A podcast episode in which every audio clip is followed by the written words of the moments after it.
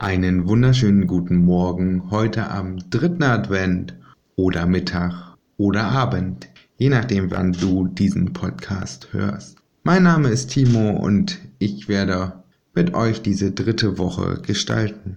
Schön, dass du wach bist. Durch wie viele Türen bist du heute schon gegangen? Hast du dein Zimmer schon verlassen, die Tür zum Bad geöffnet, zur Küche oder bist du schon heute vor der Haustür gewesen. Vielleicht hast du ja auch die Tür zu deiner Gemeinde heute geöffnet. Wir öffnen über den Tag verteilt viele Türen. Viele davon schließen wir auch wieder. Was hat dich heute motiviert, bestimmte Türen zu öffnen? War es das gute Frühstück, was hinter der Tür des Esszimmer lauert? War es oder wird es vielleicht der Gottesdienst heute sein, der dich ansprechen mag, wenn du die Tür zum Gemeindesaal oder der Kirche öffnest. Es ist immer die Frage der Motivation, wann ich mich auf den Weg mache, Türen und das gewohnte sichere zu verlassen. Die Weisen aus dem Morgenland haben sich auch auf den Weg gemacht, ihre gewohnte Stätte zu verlassen. Für sie war es vielleicht auch nicht so einfach, alles stehen und liegen zu lassen. Vielleicht hatten sie Frau oder Kinder zu Hause und haben denen gesagt, ich komme wieder. Ich weiß noch nicht wann, aber ich komme wieder. Und vielleicht wird dann die Frage gewesen sein, und wofür? Wozu? Wahrscheinlich war die Antwort, etwas Großes wird geschehen und es lohnt sich. Und wir wollen ein Teil davon sein. Wovon möchtest du ein Teil sein? Möchtest du ein Teil von deinem Sportverein sein?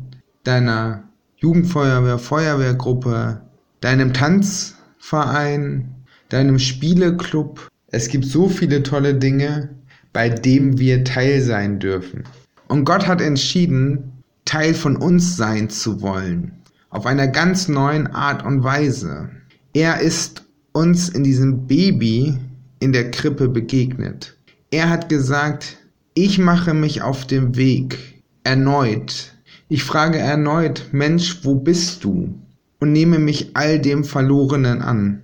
Die Weisen haben gemerkt, es lohnt sich, das Jesuskind zu finden. Sie haben sich auf den Weg gemacht und sie haben die Menschen gefragt und davon erzählt, wie wunderbar Gottes Plan ist, auf diese Welt zu kommen.